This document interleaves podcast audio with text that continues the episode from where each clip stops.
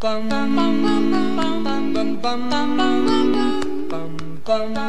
忙打礼服，今晚打老虎，我是阿法。我是星星啊。Hello，大家好，欢迎回到冥想研究社。是的，我们今天呢要来讲的是，呃，冥想的一样是小议题哦。上一集讲的可能是呃痛苦的冥想，我们这集讲的是冥想与遐想。差别，嗯，那你觉得你自己希望在冥想它这个活动里面可以获在你身上获得什么样子的改变？我自己的话，这个东西有时间时辰呢，就是一开始焦虑症的时候冥想，你会想要得到安定。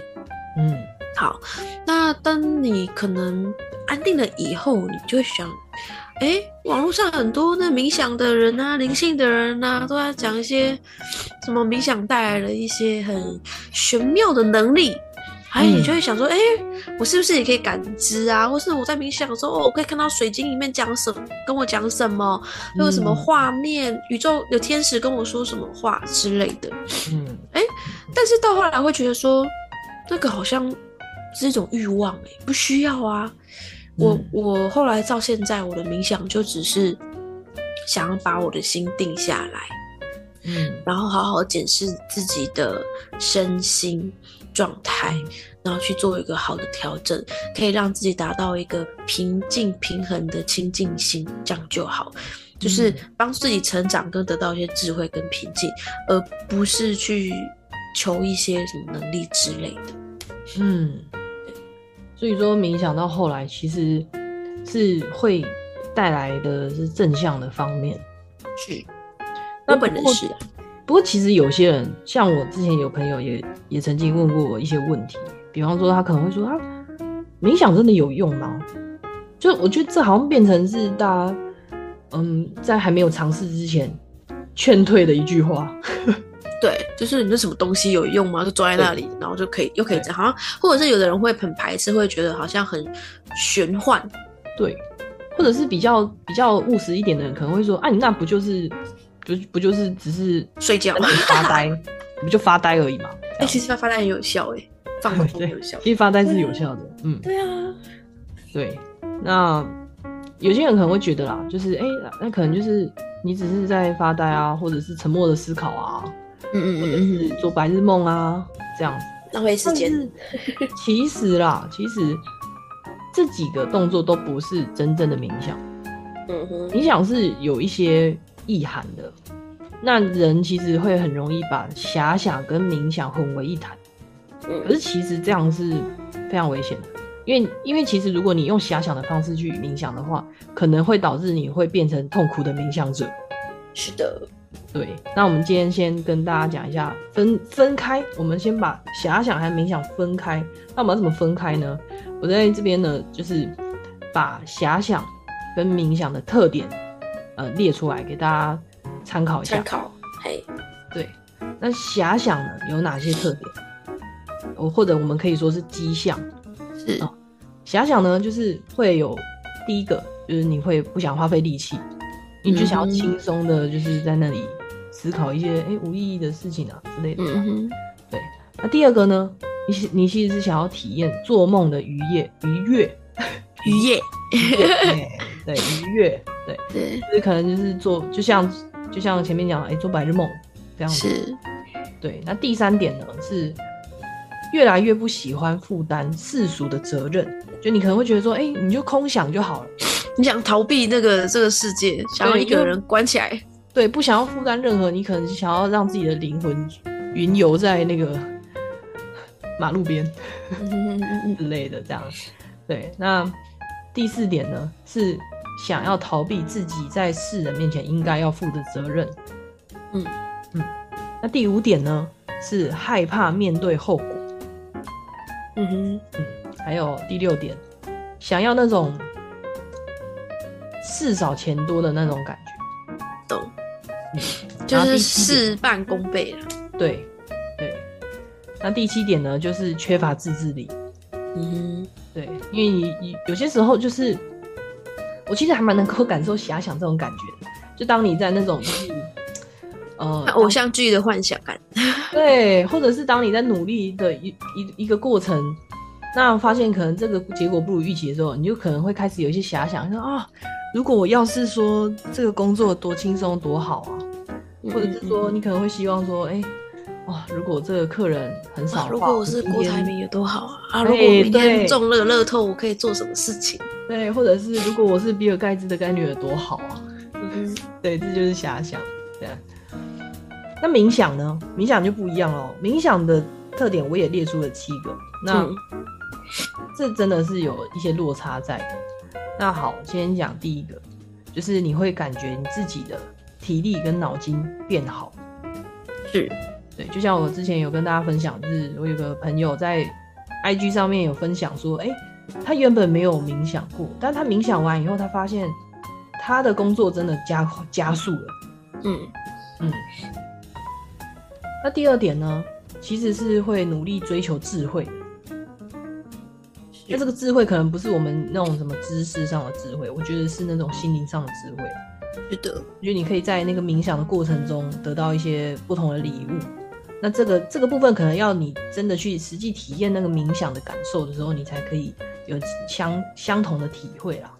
嗯，对。那第三个呢，是在履行自己职责的时候不会感到厌烦，就会有平静心吧。对我个人觉得这是增加耐力的感觉。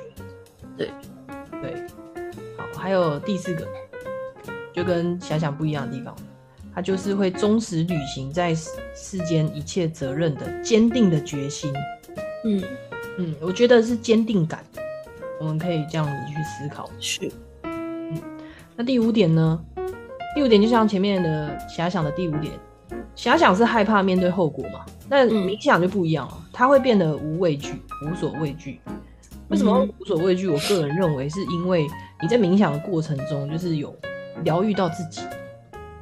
那你也接纳你自己的时候，你会变得比较勇敢，不害怕接受你的未来需要承担的后果。嗯，对。然后还有第六点，对财富比较不感兴趣。那当然，我觉得财富这个部分，你想我自己是财务规划师的话，我觉得对财务不感兴趣，跟你需要钱是不一样的事情。嗯，那你会不感兴趣，是我我个人认为是会有一种就是。不会把它看得很很我很要我要很多钱我我要贪贪心啊就是不贪。欲望会减少。对没错。那再来就是有自制力了第七点有自制力。那我我自己觉得就是当你今天去练习冥想你一定要做长期的练习。那长期练习你也要固定时间的话当然而自然而然你就会养成自制力对没错对。这就是我整理出来的，给大家参考一下。遐想跟冥想的一些分别。对，那其实，在冥想的时候啊，有时候会出现一些前所未有的感觉，大家也会怕说，哎，冥想会不会很危险呐？哦，这样。那其实有时候像是，比如说全身会有一种电流、会有气的窜动的感觉，或是你会看到什么很特别的景象，不管是图像、动画也好，啊，或者是有的人会。怎么灵魂出窍啊？可以到达什么对面的巷口，或是你听到什么奇怪的声音？而且刚刚上述所提到的这些冥想的感受，就是其实不用害怕，你就想把它当逛花园这样子。好，你的感受有点像是，可能是很特别、很美好、很很奇幻。但是你经历过的时候，就让它过去吧。你不用特别的，就是好像。哇，好迷恋哦！哇，我要走在里面，我待在里面，这样我不要出来，我不要出来，这样。这是冥想的所见所，就让它过去。就是你千万不要迷恋它。那有时候会是你的幻想，嗯，就是因为你可能看到了某某个冥想者，他跟你分享了他很玄幻的故事，你就觉得哇，好神奇，我好想要体验看看哦。你就会去变成一种幻想。嗯，对，就是。呃，应该怎么说？有两种，我我分享一下我自己个人故事哦，就是有两种，不是我本人，就是朋友，就是一种是他真的听到了，然后他也真的发生了，好，或是他看到了，然后他也发生了，他看过了几天就发生了。一种是他真的就是幻想，他根本没有这件事情，然后把自己搞得很焦虑，然后我会不会发生这种事情，或是哇好开心我会发生这种事，可是没有发生，他就又又很又很难过，我怎么没发生？嗯。好，所以有时候我觉得你不要去太在乎你在冥想中你的所听所见所闻，你就只是很安定的在自己的内心，把自己心定下来，沉静下来，然后嗯。就在那边冥想，就很纯粹的处在当下那一刻，这样就好了。对，就当做绘本，你哎翻过去了就翻过去了，你就看下一个图案，这样就好了。对，我觉得你不要去迷恋，哇，这是什么图案？它干嘛干嘛？或者是像我啊，我有时候看到图图，可能可能有时候看到图案，或是会有什么感觉的时候，我反而会想说拉回来自己的本性本，就是身上本人身上，我不想去看那些有的没的，我就只是很专心的在我自己的身上。嗯，这样。嗯，那对于其实对于新手，像我之前在新手的状态，我其实看不到任何的景象，黑。那很好，也不会有什么干扰，也是件好事。唯一的干扰就是外界的干扰，就可能哎，突然哦，对，外面的声音，车的声音啊，这样之类。我觉得一开始最难的是你会被外面的声音干扰。对你就会想说，你有些时候我觉得是会害怕说，哎，会不会有突然有一个外在的蹦很大声干扰你就吓到。冥想，这样是是是是是，所以一开始会建议大家在一个安静的地方，你才不会被影响或干扰，或是旁边不要有人。对，没错，就是你就是，或者是你就跟你的室友啊，或者是你的家人说，哎，我现在要冥想个五分钟，对，安静他们这五分钟一下这样子，对，因为你在冥想的时候，你的感官是是会放大的，就是你听到声音会听得很清楚，所以有时候会被影响到。嗯，我真的真的特别的清楚，对啊，超清楚的，嗯，说，嗯。嗯，小鸟在叫，这 样对，嗯。好，那好，我们刚刚前面就说了，就是关于冥想感受，是，这种感受就把它当做是逛一逛，逛夜市，这样逛过去，不要买。对，不要沉迷在那个世界。里。对，那当然也有些人会，呃，有一些宗教的角度对，看待啊，就像有些人就是会觉得说，哎、你冥想会不会有？其实你可能是遇到拍密啊，哎、觉得哎、感受到那些东西会不会其实是拍密啊作祟？哦，拍面给你给你一个画面，让你着迷，这样很像那个邪恶的呃古装剧，不知道是说是拍米啊好了啦，或者是比如说给你一点好处，比如说国民党，哎、不要国民党，民进党，不要讲不要讲哎、政治，先不要政治，哎、对，不要有政治。我我不是我没有党派，我只是想随随便讲一个党，比如说，哦。因为很很多官员会这样，像比如说古时候的宰相好了，嗯他会给你一个好处，说哦，你来帮我做这件事情成了以后，我就给你什么官职。哦，对对对，对，就是就很像这种感觉，对，去吸引你，对。对对，那宗教角度解释就是这样，就是说，哎、那些拍密啊，可能会用一些吸引你的东西来引导你啊，或者是诶制造一个假象，让你觉得说，哎、这好棒哦，很美。比如说你很信某个神明，就他把它假扮成我是那那个神明，然后来诱惑你，就或是你很喜欢某一个什么事，他知道你喜欢某一个，比如说什么草草坪好了，就是他就给你看草坪的画面，这样嗯，对，就会用一些投其所好，误导，对然后让你觉得说，哎、你可以就是一直做这件事情，然后最后你的身体就会变成躯壳，然后让其他的拍咪啊附身嗯，这样。那当然啦、这是只是宗教的角度去解释啊。嗯嗯，那其实如果说，哎、换一个角度再去解释这个东西，拍咪啊这个东西的话，可我们就一样，就是可以说，你不要迷恋，其实嗯放下这些假象，或者是吸引你的假象，其实嗯就是一个方法。是那你生活中其实会有很多事情来，干扰我们，或者是或者是干扰我们的体验啊，有好的啊，也有不好的。可是最终你还是得要放下这些东西，嗯你才能够好好的去感受你自己的人生。那当然啦、刚刚前面我们讲了嘛，哎、有拍咪啊这种东西会误导你的话，那冥想到底会不会走火入魔？你觉得会走火入魔吗？会。哎，为什么？呃，我先分享我本人的观点哦、嗯就是其实没有想象中的那么的夸张或是可怕。嗯，好，就是真正带来改变的不是神或是魔，是你自己的心。人家说修修是最大的魔是什么？不好意思，是你的心魔，不是那些恶魔，是你的心魔。心魔真的对，所以你看那个国语词典呢、你去查“走火入魔”啊，国语词典，过分沉溺于某事，且方法错误，导致身心受到伤害。嗯，对，就是就是你不要太过于沉溺嘛，或是你要使用对的方法帮助你自己，你就不会走火入魔。嗯，可是我觉得走火入魔有时候不是讲难听一点的两个字欲望。嗯，好，但这欲望有点要去分辨哦，就是。的确，如果你以周这样的角度来讲，有鬼神这就假设有鬼神这件事情好了，好，啊，那个拍咪啊会利用你的欲望去吸引你嘛，好，嗯那你的欲望就有很多种类喽，比如说你想要钱，你想要爱情，你想要有呃什么魔法，你想要什么？那有的人像我，比如说我有焦虑症，我想要好起来，他就用这种方式来引诱你，嗯说，哎、你你要赚钱，哦我这边有一个股票哦，你要不要买？我这边有一个直销的基金，你要不要买？然后或者是你想要焦虑症想要好起来，我这边有一个方法，你要不要去试？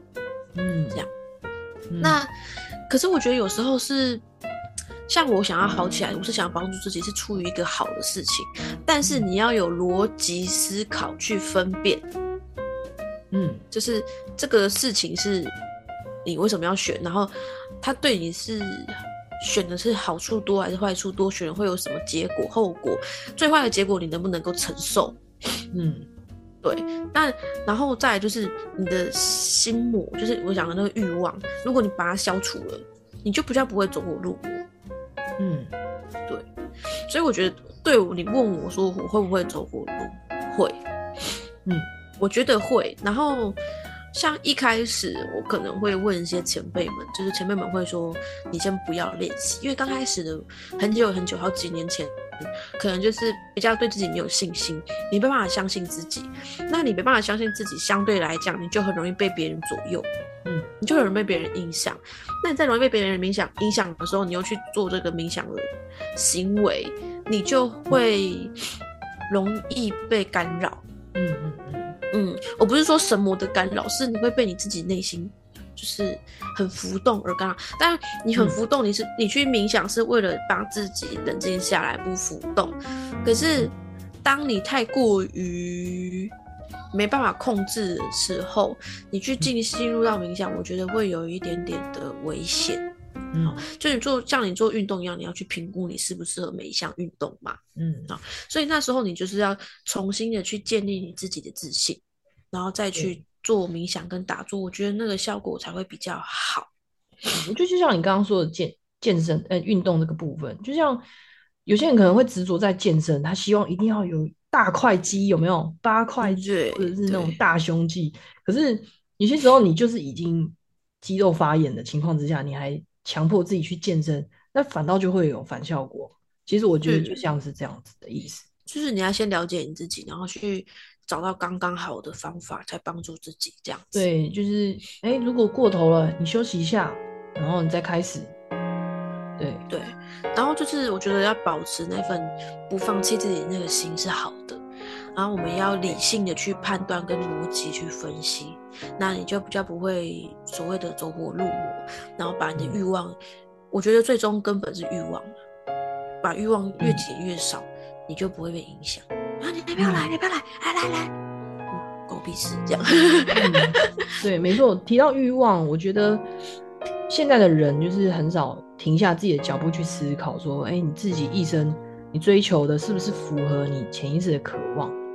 嗯那潜意识不是不是说，哎，不是像那种，哎，比方说你家里啊，传统家庭啊，或者是那种传统的价值，或者是学校教你的，或者是社会，你在社会历练以后告诉你的，哎，你一定要成功，或者是你一定要进步，其实这些嗯都不是你潜意识的渴望。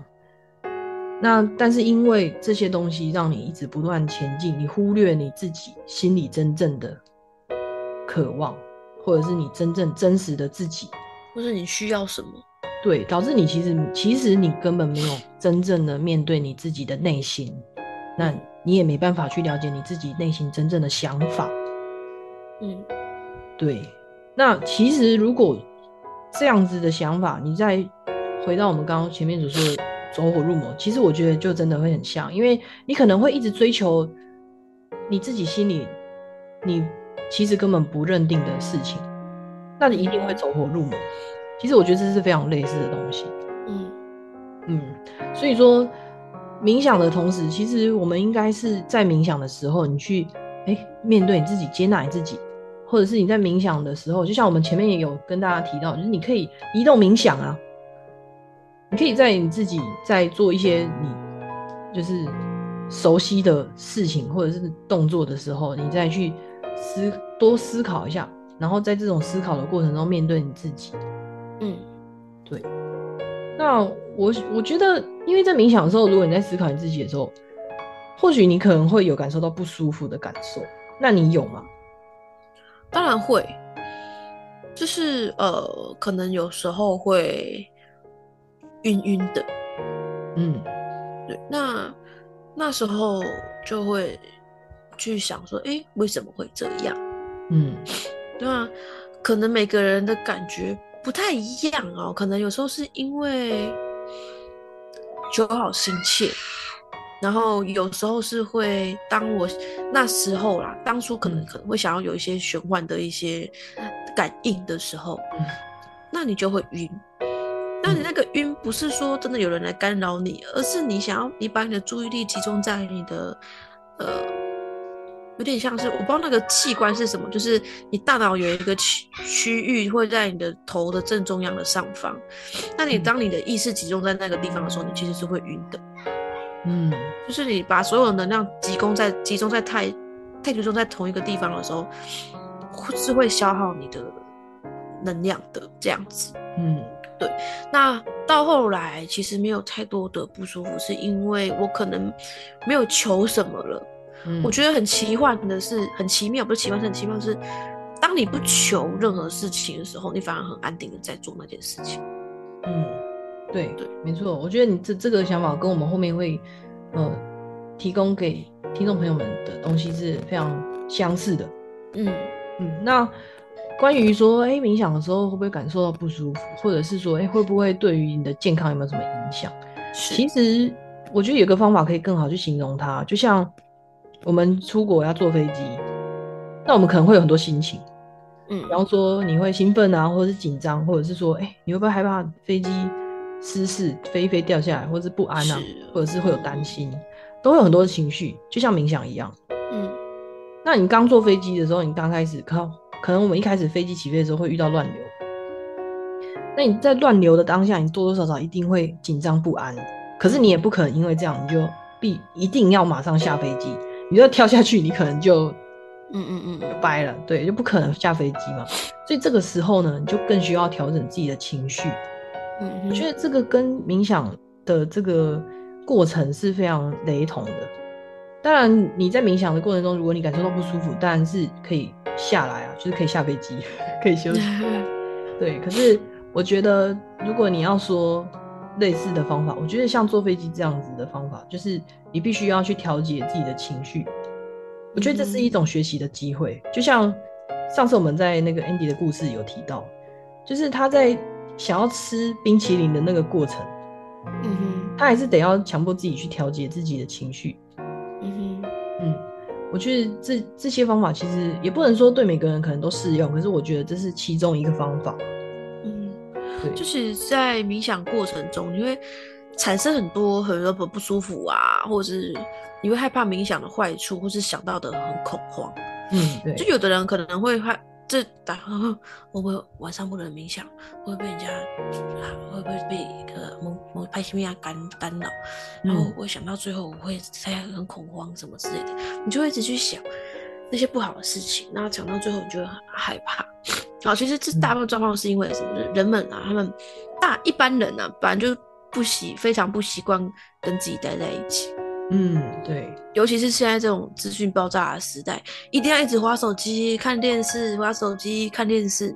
嗯，好，所以跟自己独处的时间很少，嗯所以你反而会不知道该怎么跟自己相处。嗯，好对，我们很少安静的自己跟独处过嘛，哈，所以大脑它就会怎样习惯性的想要向外去找资讯，或是想要去找人，哦，填满你那个空白孤独的时候。可是，在冥想的时候，你就必须要强制嘛，就只能一个人，对好，所以大脑就开始说，哎、那样呢？这跟我平常习惯不一样，SOP 错误，对、这样，然后开始警报器这样哦，嗯就是他就会必须要创造一些很画面啊、想法，让你不断的思考。那这是这是大脑的一个呃游戏规则啊，就是它的游戏。那你把它当做是大脑的把戏，那就理解这是大脑的一个惯性。我们就感到不舒服的时候，就不需要太焦虑跟惊慌。你就把它当做是一种练习，哎，我来练习一下怎么跟身体、心灵去相处。嗯好，这是一个好机会嘛，啊，我们就学会放下、臣服跟自在。嗯，对，我觉得放下沉浮还有自在这几个方法，就像你刚刚前面说的，那我觉得具体来说，放下城府跟自在是怎么样子，是什么样子？我跟大家讲一下。所谓的放下呢，就是有点像是说，哎、把东西从高处放到低处，或者是放着、搁置，或是停止进行动作，这都是放下的一种表现。那有一个动作就很重要，就是松手这个动作。嗯你要让你的心灵松手，不要执着于眼前看到的景象，或者是升起的情绪。你就是让它过去，你就把手松开，让它经过，放下它，这叫做放下。那臣服是怎么样？臣服就是说，你会相信生命它本来就是自然流动的。那无论是什么样的状态，对自己的状态都做一个肯定。那你可以承担，可以接受，容包容容纳它，一切都好。那如果你愿意的话，你再加一个感恩的感念头，谢谢的这种感恩感谢的这样子一个念头会更好。那这样子就叫做臣服，就是包容一切的意思啦。那最后一个是自在啊，自在就是意思就是说你要告诉自己你是自由的，你可以让自己呢安闲自得啊，身心舒畅，随时随地都都能做，呃，做出你所需要的调整。哦，一切都是空，然后就像冥想的坏处出现的时候呢，你也可以任意的调整状态，让你自己怡然自得，这叫做自在。嗯哼，嗯，那我觉得这三个方法，其实在冥想的过程中是非常需要的。嗯，那我觉得今天跟大家分享的这些部分，总的来说，就是嗯，我觉得冥想，可能有些人会担心冥想的坏处。那我自己，我们啦，就是非常诚挚的建议，就是我们要以健康为目的去练习冥想。嗯嗯嗯，当然，对，没错。那有些人可能会说，哎、冥想可不可以通灵？可不可以看到意象？或者是成仙成佛？哎、会不会可能不能像那个我们我们的那个 我们那个释迦牟尼佛这样子？嗯，嗯，那不能说没有，但是我们不要有那些欲望。好，你有那些欲望就不会有。谢谢。对，没错，就是我们必须要说，就是我们应该是要以健康的目的去练习它。要我们要先让冥想这个活动是单纯的，然后当做你是可以好好休息，你让自己放松，然后让自己有一个休息的空间，是用嗯健康的想法去做这件事情，就这么简单。是，对，那至于神秘学这这类的技能，可能可以说是另一个层次、另一个层面的这种事物。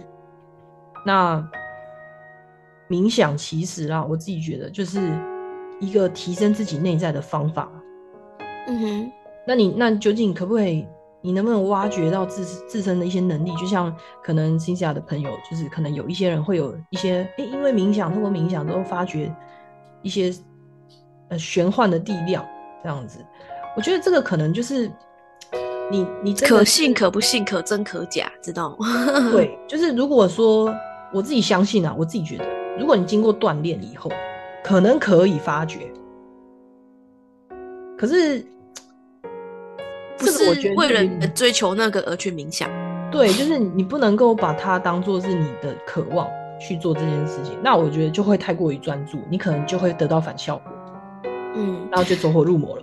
对，但对，我我必须得说，我跟正一下刚刚说，你有想像释迦牟尼佛一样求仙成成佛，而去做这件事情，就不会成功。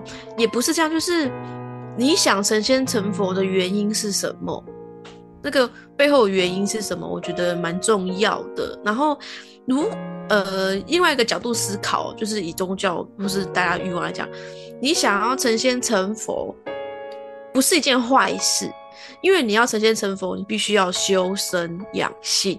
嗯，那你也可以帮助自己的言思言行做修正跟调整，这是好事。那释迦牟尼佛当初的确也是因为看到了人间的疾苦，他想去思考为什么他不想要这么苦，他才因此得到没有错。他也是想脱离这个苦难，了解这个苦难，他才去冥想。嗯，所以我们想脱离苦难，了解苦难，去做冥想，学释迦牟尼佛也没有错。只是说你背后的那个原因是什么，然后跟这个途中你悟到的东西，你能不能够真正的改变自己，去修身养性？嗯，对，所以我觉得不是件坏事，只是说那个欲望你要去做调整，这样。对，没错，我觉得欲望啊，欲望是很重要的一个想法。嗯，对对对对，不过我也相信，就是说现在研究也一直持续的都有在研究冥想相关的这些科学研究。嘿，那我相信大家一起持续练习冥想，那往后很久以后啦，也不晓得多久，但不过我相信，我们可能会在很久以后呢，我们人类可以进到一个新的思想的维度里面。或许我们在冥想中可以挖掘一些新的东西，或者是一些想通一些，哎、其实我们人生中很长很多想不通的一些哲理。是，对，那也欢迎大家一起来讨论这个类似这样子冥想相关的问议题。或是你的冥想经验。对，好，那我们这一集呢就到这边告一段落，后面呢就会接着我们的呼吸练习冥想的课程，嗯，大家可以跟我们一起来做冥练习。好，好，现在我们要准备开始进入我们的五三五呼吸法，请大家先做好我们的坐姿，深呼吸三次，吸气，吐气，吸气，吐气。吸气，吐气。好，我们要开始五三五的呼吸法了，大家一起吸，憋，吐，吸。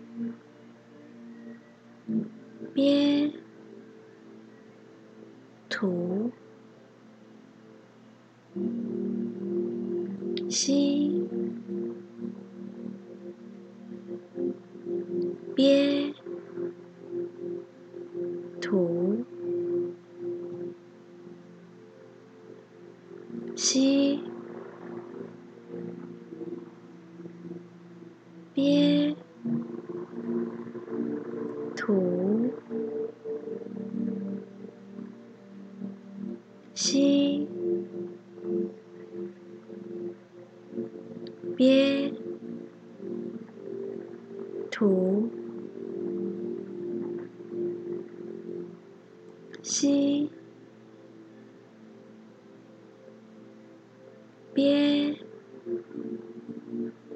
吐。吸，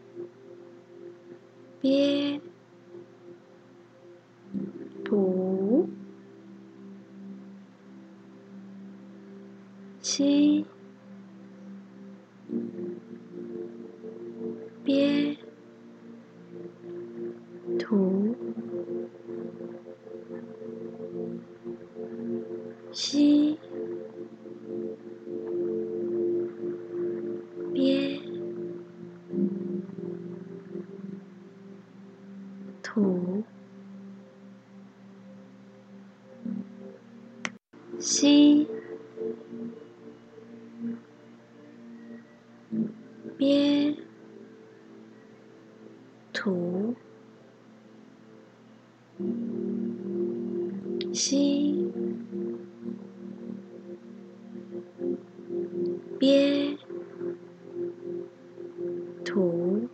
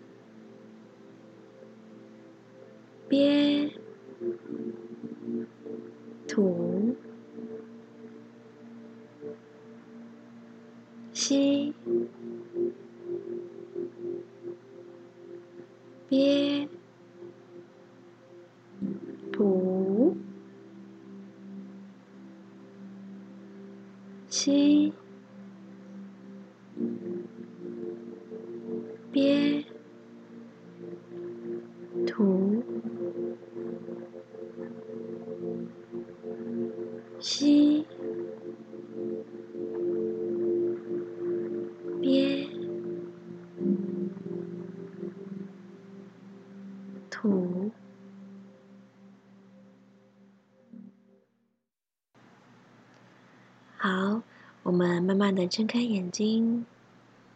将意识拉回来，看看眼前的环境，听听周遭的声音。我们用平静的心来感受一下呼吸冥想的感觉，感受一下自己与自己独处的感觉，感受一下我冥想前与冥想后的差别，感受一下此时内心的感觉。我们希望透过冥想的计划，能够帮助大众找回内在的平静、安宁与和谐。祝福大家能够安好、自在、圆满、快乐。那我们下一集再见，谢谢你的收听，我爱你们。